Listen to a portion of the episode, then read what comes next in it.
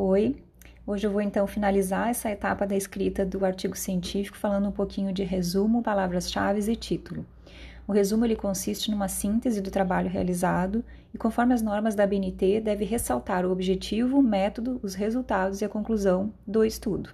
Vejam que não tem o item de discussão no resumo.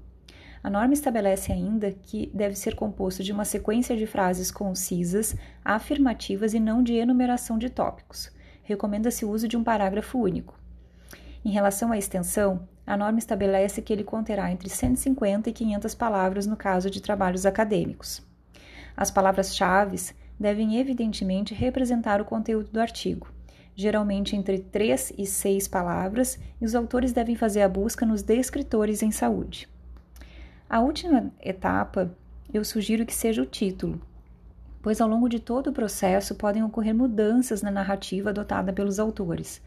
Busque títulos criativos com frases afirmativas ou negativas, adiantando o resultado do estudo, ou até mesmo em formato de perguntas, gerando curiosidade por parte dos leitores. Não deixe o título longo demais, sugiro que seja em torno de no máximo 17 palavras.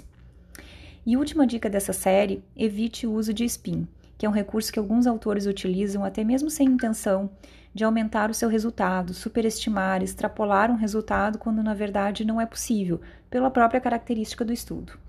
Eu espero que essa série de podcasts tenha sido útil e te ajudado.